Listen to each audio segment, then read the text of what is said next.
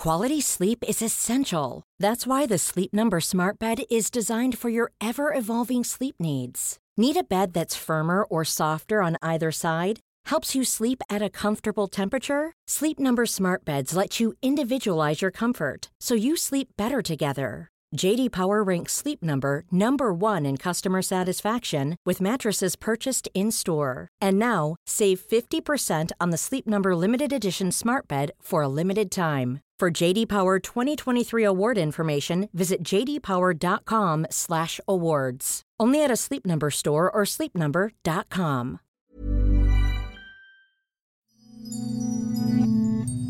Hier ist der astrologische Podcast Astropod. Willkommen zur 19. Folge des Astropod mit Alexander von Schlieffen und John Ruhrmann. Wir kriegen immer schöne Feedbacks und die Leute kommen zu mir und ganz viele Anfragen für persönliche Horoskopsitzungen kommen über den Astropod jetzt.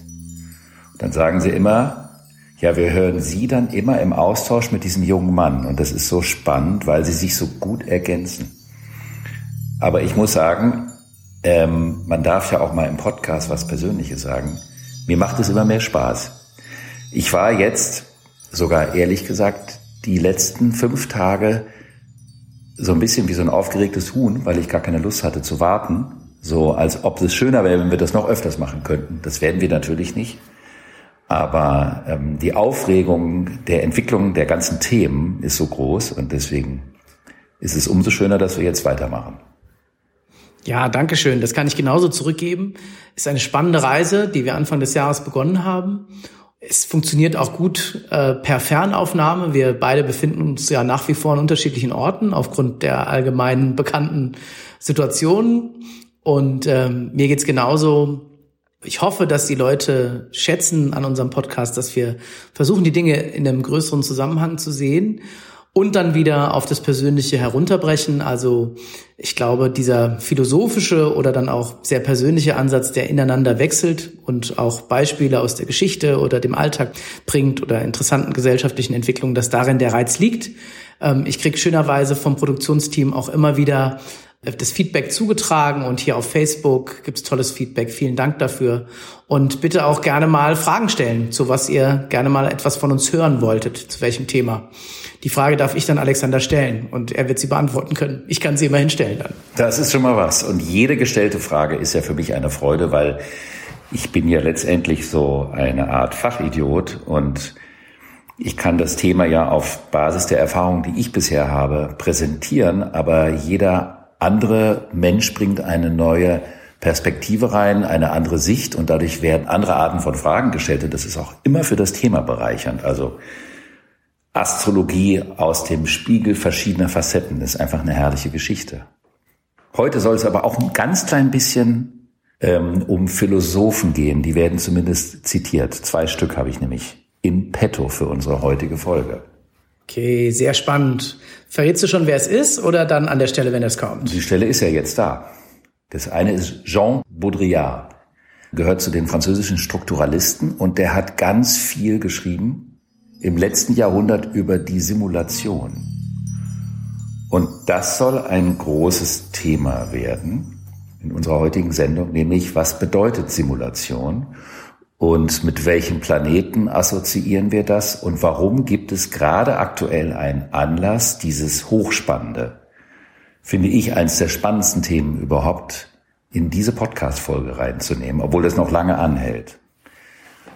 Und über das Thema der Inszenierung einer politischen oder einer gesellschaftlichen Wirklichkeit als Simulation hat er viel geschrieben. Und zwar geht es um den Planeten Neptun der ziemlich lange braucht, um um die Sonne drum zu wandern. Und der steht schon seit 2012 in seinem eigenen Zeichen Fische. Und Neptun symbolisiert die Auflösung am Ende eines Prozesses, die dann aber auch wiederum den Humus für die nächste Runde gibt, analog zu dem Zeichen Fische im Jahresverlauf, also das Ende des Jahres und die Fastenzeit, die Reinigung und das Schwangergehen mit dem Neuen, was dann im Widder passiert. Und der Planet Neptun symbolisiert auch die Verschmelzung, also die Auflösung des Einzelnen im All-Einen, also dieses spirituelle Lebensgefühl der ganz großen Verbundenheit zum Beispiel. Neptun symbolisiert aber auch diejenigen Wirklichkeiten, und das ist eigentlich einer der spannendsten Aspekte von ihm, die jenseits der normativen, von der Gesellschaft abgesegneten Vorstellungen, was wirklich sein darf und was nicht, was aber trotzdem da ist. Also es gibt ja oft Dinge, die sind plötzlich neu. Aber in Wirklichkeit sind die nicht neu. Die werden nur zu einem bestimmten Zeitpunkt das erste Mal gesehen, wie zum Beispiel das Thema, über das wir auch schon ein paar Mal gesprochen haben.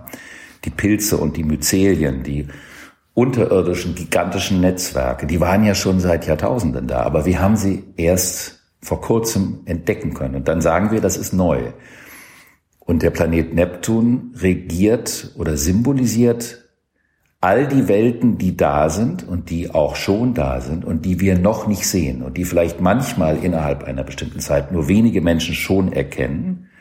Deswegen nennt man diese Menschen dann auch im Nachhinein die sogenannten Visionäre oder die Hellsichtigen, also die etwas sehen können, was die meisten noch nicht sehen. Das ist ja auch eines der Lieblingsspiele der Kinder. Ich sehe dich, aber du siehst mich nicht. Das Versteckspiel. Und ich fand immer, wenn man mit Kindern zu tun hat, dass diese Freude am Versteckspiel so etwas ist wie eine ganz frühe Eingewöhnung an das Prinzip des Nettuns. In der Natur ist die Auflösung etwas, was als Funktion durch die Tarnung in Erscheinung tritt.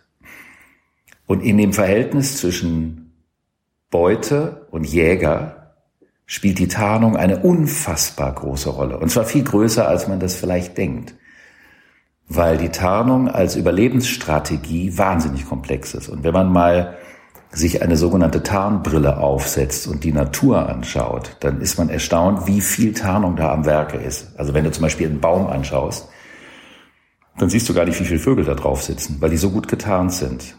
Oder es gibt den Borkenkäfer, der auf der, ich glaube, der heißt Borkenkäfer, der auf dem, auf der Birke sitzt und den man nicht erkennt.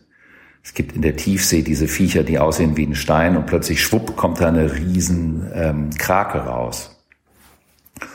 Und das Prinzip der Tarnung ist also ein ganz subtiles, komplexes Funktionieren der Natur, um zu überleben.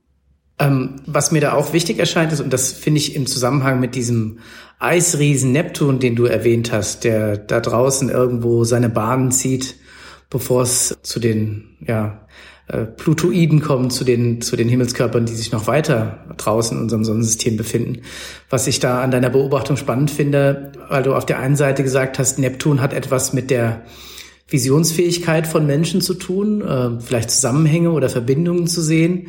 Auf der anderen Seite äh, bringen wir jetzt zur Sprache, äh, wie Tarnung funktioniert. Und unser Gehirn ist ja auch ein interessantes Ding. Also unser Gehirn und unser Bewusstsein äh, holt ja für uns das Wesentliche, das scheinbar Wesentliche hervor, das wir sehen. Also genau genommen äh, schaue ich gerade auf einen Bildschirm und sehe dich in Berlin sitzen, in deinem Zuhause und wir nehmen gemeinsam diesen Podcast auf, aber eigentlich ist ja um mich herum noch eine ganze andere Menge und meine menschliche Wahrnehmung, äh, die darüber hinausgeht, scheint es mir ja doch so zu sein, dass die Leute, die über das Augenscheinliche, das, was zuerst sichtbar hinausgeht und mit anderen Dingen in Zusammenhang bringen, sei es jetzt über Vernetzung oder so, dann die wahrhaft Visionären. Finde ich interessant, dass es in Verbindung steht mit einem Planeten, den wir nicht mit bloßem Auge erkennen können am Himmel, der uns also auch verborgen ist. Es ist ja auch der Großmeister der Tarnung. Es gibt dann den Unterschied zwischen dem Gucken, also Hingucken, zwischen dem Sehen oder dem Schauen. Mhm. Und die neptunische Wahrnehmung ist das Schauen. Das ist der funktionslose Blick. Also du guckst nicht mit einer Funktion in die Welt rein, um bestimmte Dinge wahrzunehmen, sondern du siehst vieles auf einmal. Das ist ein unfokussierter, gleichzeitig wahrnehmender Blick und das nennt man das Schauen. Mhm. Und auch in der Kultur und in der Gestaltung spielt die Simulation oder die Tarnung eine ganz große Rolle. Eins meiner Lieblingsbeispiele ist etwas ganz Banales, nämlich die Schattenfuge. Die Schattenfuge ist ja etwas, wenn du zum Beispiel einen Heizkörper irgendwo einbaust und dann ist dann so ein Rahmen praktisch, wo es dunkel ist. Und die Schattenfuge kommt aus einer Zeit, in der man nicht in der Lage war, wie seit dem 20. Jahrhundert, die Dinge passgerecht, millimetergenau, winkelgenau zu bauen. Und dann hat man einen Abstand gemacht und dadurch simuliert man das Exakte. Das ist also auch schon ein ganz kleiner Neptun, den man überall an Bauwerken sehen kann.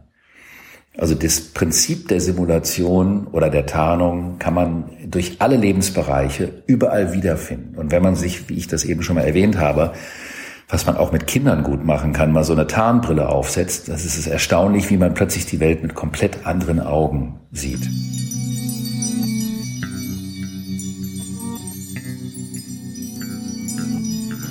Neptun ist aber auch der Schleier vor der Wirklichkeit. Es gibt ja das Höhlengleichnis bei dem Philosophen Plato.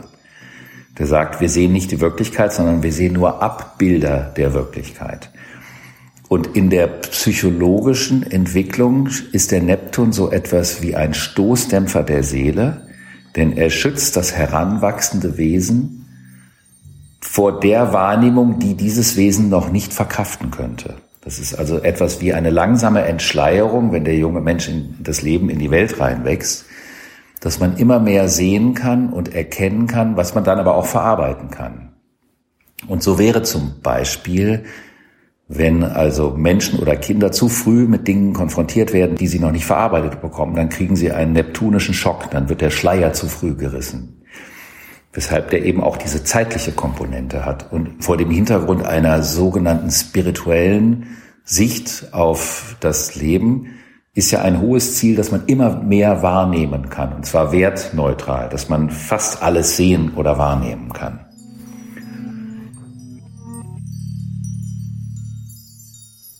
Der Hintergrund, warum ich all das erzähle, ist, jedes Zeichen hat 30 Grad und das entspricht etwa den 30 Tagen, die ein Monat im Durchschnitt hat. Deswegen kommen wir ja insgesamt auf 12 mal 30. Das macht dann den Tierkreis aus. Und manche unserer Hörer, du vermutlich auch, haben schon mal von den sogenannten Dekaden gehört. Also man ist in einem Zeichen entweder in den ersten zehn Tagen, in den zweiten zehn Tagen oder in den dritten zehn Tagen geboren. Also das heißt, man gehört entweder der ersten, der zweiten oder der dritten Dekade an. Das kommt, Dekade kommt von, ich weiß nicht das genaue Wort, aber von zehn. Mhm. Das hat was mit der Zahl zehn zu tun, die in dem Begriff drin steckt. Und wenn man sich also anschaut in einer bestimmten Zeit, dass die langsamen Planeten äh, eben so lange brauchen, von 2012 bis 2026 wird der Neptun brauchen, um durch die Fische zu laufen, dann guckt man in welcher Dekade des Tierkreiszeichens ist er. Und jede Dekade wird einem anderen Zeichen des gleichen Elements zugeordnet. Die erste Dekade wird dem eigenen Zeichen zugeordnet, also Neptun in den Fischen bedeutet in den ersten zehn Grad wird er den Fischen zugeordnet. In den zweiten zehn Grad, in der zweiten Phase wird er dem nächsten Wasserzeichen, das ist der Krebs, zugeordnet und in der dritten Dekade dem dritten Wasserzeichen und das ist der Skorpion. Der Neptun ist seit dem 22. April in die dritte Dekade gewandert. Und dort bleibt er bis zum 26. August. Dann geht er wieder zurück in die zweite Dekade und geht dann wieder vor und wir haben es ja im Jahr 2020, wie wir schon ein paar Mal besprochen haben, auch viel mit den Daten zu tun. Am 21.01.21, also 21.1.21, geht er dann wieder in die dritte Dekade, um dann weiter zu wandern. Die dritte Dekade ist die Simulationsdekade, weil der Skorpion ist ein Stratege. Das heißt, der Skorpion hat ein Anliegen der Kontrolle und wenn der Neptun in diese Phase kommt, dann taucht plötzlich das Thema der Simulation auf, wie es vor vielen Jahren in dem Film der Matrix dargestellt wurde. Also, dass die Wirklichkeit ein Schein sein kann oder ein Schein ist, den aber die Menschen glauben und als real abkaufen. Und dieses Thema wird uns also jetzt bis Anfang nächsten Jahres in großen Ambivalenzen hin Life is full of awesome what ifs, and some not so much, like unexpected medical costs. That's why United Healthcare provides Health Protector Guard fixed indemnity insurance plans to supplement your primary plan and help manage out of pocket costs. Learn more at uh1.com. Und wieder fürs und widers betreffen, wird aber ab Anfang nächsten Jahres und bis 2026 in das Zentrum rücken und dann wird Klarheit über diese Simulation herrschen. Uns geht es ja in dem Podcast überhaupt nicht darum, irgendwelche draußen kursierenden Verschwörungstheorien oder andere Geschichten durch eine Meinung zu positionieren, sondern es geht nur darum, was sagt die Astrologie dazu? Und die Astrologie gibt Anlass für das Thema, dass wir es mit einer beginnenden Simulation zu tun haben.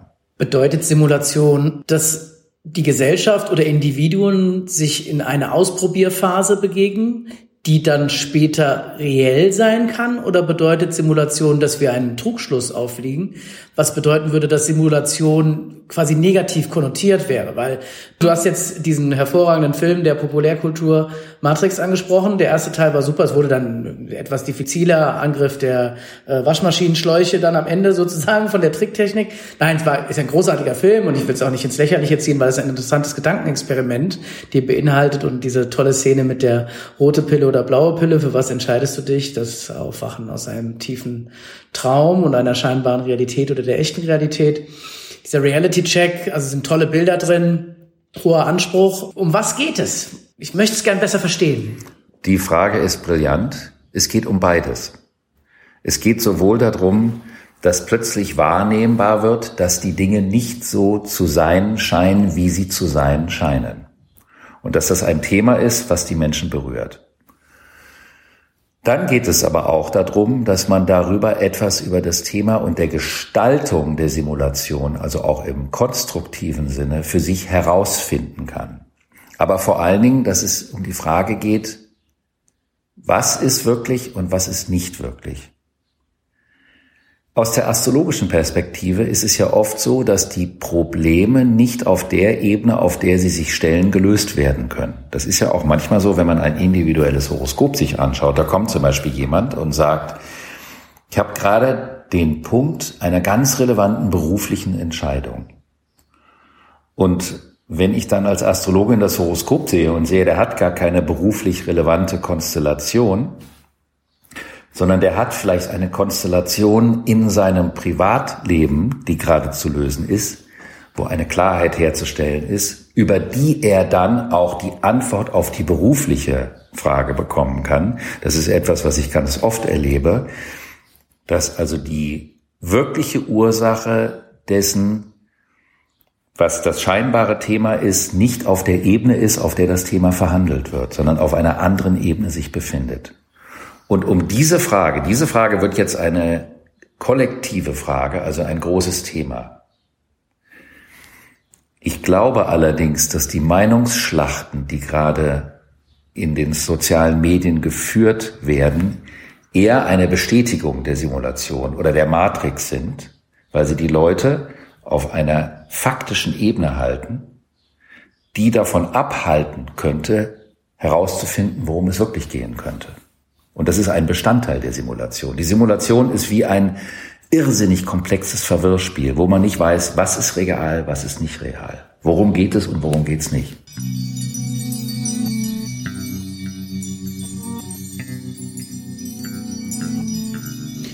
Wenn wir wirklich Leute, die Verschwörungstheorien anhängen, unter unseren Zuhörern hätten, dann sind die natürlich jetzt maximal aufgerufen, weil man hört ja schon oft so die Debatte, da steckt was ganz was anderes dahinter.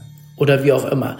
Ich habe oft den Eindruck, und so will ich es für mich wegnehmen, dass wir Menschen dazu neigen, wenn wir etwas nicht verstehen, wenn wir vielleicht nicht die richtigen visionären Kenntnisse uns hervorbringen, zur Annahme von neuen falschen Simulationen neigen. Also, äh, und das ist gefährlich. Also das, was du sagst, könnte einen gesellschaftlichen Revolutionär, der etwas ganz anderes haben will, enorme Flügeln. Und er könnte jetzt sagen, es ist, meine Zeit ist gekommen. Man könnte es aber auch genauso gut deuten, dass man sagt, wir sind jetzt in der Debatte, wir reden über Öffnungen, ja, aber das ist eigentlich gar nicht das, worum es geht, sondern wir reden eigentlich im Herbst über eine fürchterliche Rezession, die ein viel größeres Problem darstellt als eine gesellschaftliche Öffnungsdebatte in gesundheitlicher Hinsicht. Ich bin sehr ähm, aktiviert von deiner Erklärung der Simulation und frage mich, wo führt uns das hin? Ich habe ein Angebot dafür,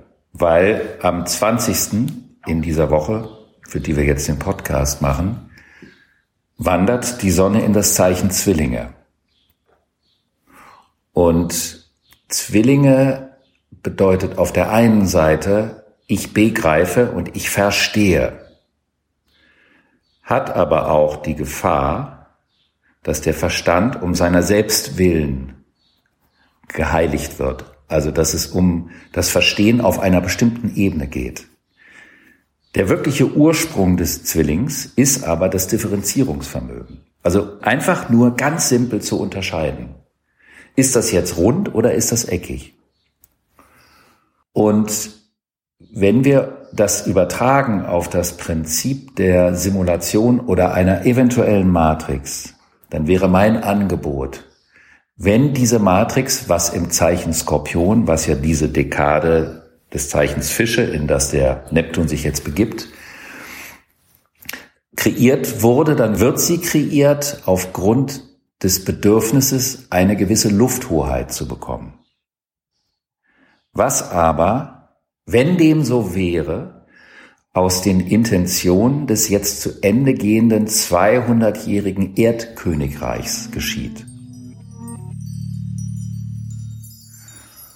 Da wir aber jetzt am Anfang eines Luftkönigreichs stehen, würde das bedeuten, dass diese gegenwärtige Simulation, wenn sie denn kontrollierende Intentionen hätte, dazu verurteilt wäre, zu scheitern, weil sie aus den Gedanken und den Parametern und den Voraussetzungen des Erdreichs geschaffen ist und nicht darauf vorbereitet sein könnte, dass wir in eine Luftzeit hineingehen was dann in der zweiten Instanz wiederum dazu führen könnte, dass durch diese Simulation bei den Menschen Kräfte und Wahrnehmungsfähigkeiten stimuliert werden, die genau diejenigen sind, die dazu führen, dass diese Strategie scheitert und gleichzeitig dadurch die neue Zeit eingeleitet wird. Denn wenn dem so wäre, würde ich vermuten, dass sich die Kräfte, die an dieser Matrix oder an dieser Simulation arbeiten, bestimmt nicht haben astrologisch beraten lassen. Sehr gut. Also ähm, das ist ganz schöner Zündstoff. Ja, das ist auf jeden Fall Zündstoff und es bestätigt mich zum Beispiel in der Sicht auf die Dinge, dass all die Leute, die einen so um enorme Sachlichkeit gezwungen haben und gesagt haben, dass alle Gesetze der Logik oder der Intelligenz bestimmen sollten. Ich habe das noch nie so richtig geglaubt. Das heißt nicht, dass ich jetzt nicht Logik vertraue und der Intelligenz und klarem Urteilsvermögen. Das heißt nur, dass ich mich immer mehr irgendwie so einer Sicht annähere, die heißt, wenn du nur diesem einen Sinn Intelligenz vertraust, dann hast du einige andere Sinne aufgegeben. Und gerade in Zeiten der Veralgorithmisierung unserer Welt und auch ein bisschen so der Enthumanisierung, so spannend ich es finde, mich mit Maschinen zusammenzutun in jeglicher Hinsicht, habe ich das Gefühl, dass wir äh, nach wie vor auch unsere Menschlichkeit neu verhandeln in dieser Realität. Und wahrscheinlich auch die Verbindung. Und wenn wir über ein Königreich der Lüfte und der Verbindung jenseits der unmittelbaren Nähe, also meine Großeltern kannten nur den Ort, woher sie kamen und ihre unmittelbare Umgebung. Wenn sie höher gebildet waren, vielleicht auch mehr, wenn sie, wenn sie mehr Möglichkeiten hatten. Wir haben die Möglichkeit, uns in der gesamten Welt zu bewegen, ob körperlich oder nicht körperlich, und es wird noch viel extremer werden. Und entsprechender wird auch unser moralischer Austausch miteinander werden aber auch den Simulationen und Gedankenspielen, denen wir uns hingeben. Und ich fürchte, wir werden all diese Möglichkeiten, denn alles, was technisch machbar wird, auf welcher technischen Ebene auch immer, sei es biologisch, medizinisch, sei es ähm, IT-technisch oder auch gesellschaftstechnisch, werden wir uns Entwicklungen hingeben müssen und müssen neu verhandeln, in welche Simulation wir uns da hineinbegeben und was da auf uns zukommt.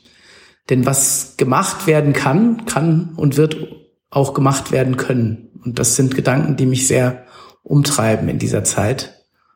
Aber eigentlich machen wir es ganz gut. Also zumindest hier für unsere unmittelbare Gesellschaft können wir, glaube ich, sagen, dass wir es uns nicht leicht machen mit den Dingen, die unmittelbar vor uns liegen. Aber was ist mit den Menschen, die dieses Horoskop hören in der nächsten Woche? Was können die für sich tun? Die können sich erstmal, denn du bist mit deinem intellektuellen Fangarm schon wieder in die nächste Folge reingegangen, in der wir nämlich auch ein klein wenig über die linke und die rechte Hirnhälfte sprechen wollen.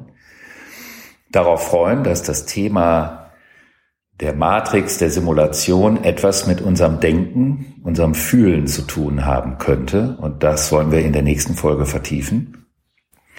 Aber da die Sonne in den Zwilling wandert und am 22. Mai auch ein Neumond im Zeichen Zwilling stattfindet, so eine Art persönliches Innehalten vor der Beziehung, die wir gegenwärtig zu den Informationen haben. Das wäre sehr angebracht.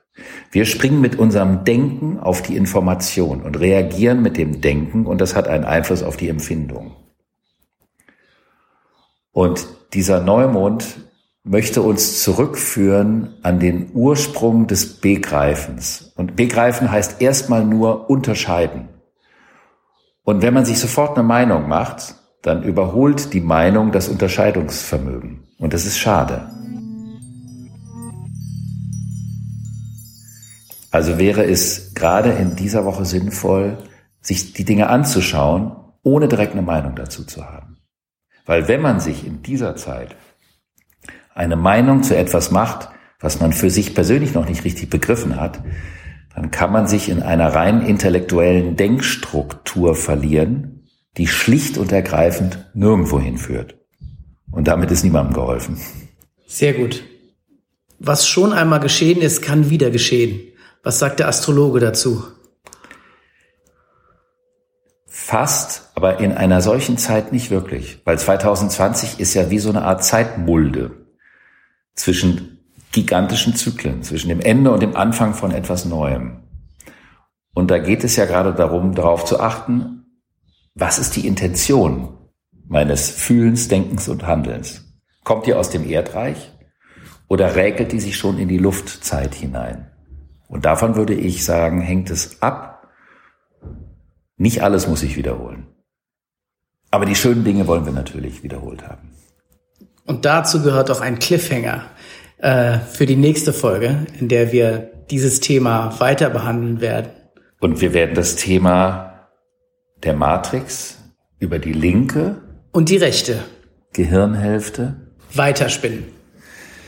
Und dann werden wir auch einen ganz kleinen Blick, eine vielleicht eine zarte Würdigung auf einen dritten Philosophen, auch wieder einen Franzose werfen, der zu dem Thema das Unterscheidungsvermögen wunderbare Dinge geschrieben hat. Aber wir machen das natürlich einfach, nie kompliziert, sondern einfach in der Würdigung der Schönheit eines einfachen Gedankens eines großen Philosophen. Wir haben es eingangs erwähnt, wir bedanken uns sehr für das gute Feedback und ich möchte auch gerne nochmal dazu aufrufen, dass man uns auch das Feedback geben kann, wozu man schon immer mal was hören wollte von uns. Es gibt ja vielleicht ein gewisses Thema, das äh, äh, so ein astrologischer Experte wie Alexander von Schlieffen gefragt werden sollte im Zusammenhang mit Astrologie. Wir bemühen uns natürlich, Publikumswünsche aufzugreifen, soweit möglich. Und wir freuen uns auf euch nächsten Freitag.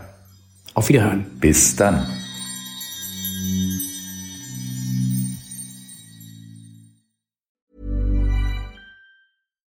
We're on a budget, we still deserve nice things. Quince is a place to scoop up stunning high-end goods for 50 to 80% less than similar brands. They have buttery soft cashmere sweaters starting at $50, luxurious Italian leather bags, and so much more. Plus, Quince only works with factories that use safe, ethical, and responsible manufacturing. Get the high-end goods you'll love without the high price tag with Quince. Go to quince.com/style for free shipping and 365-day returns.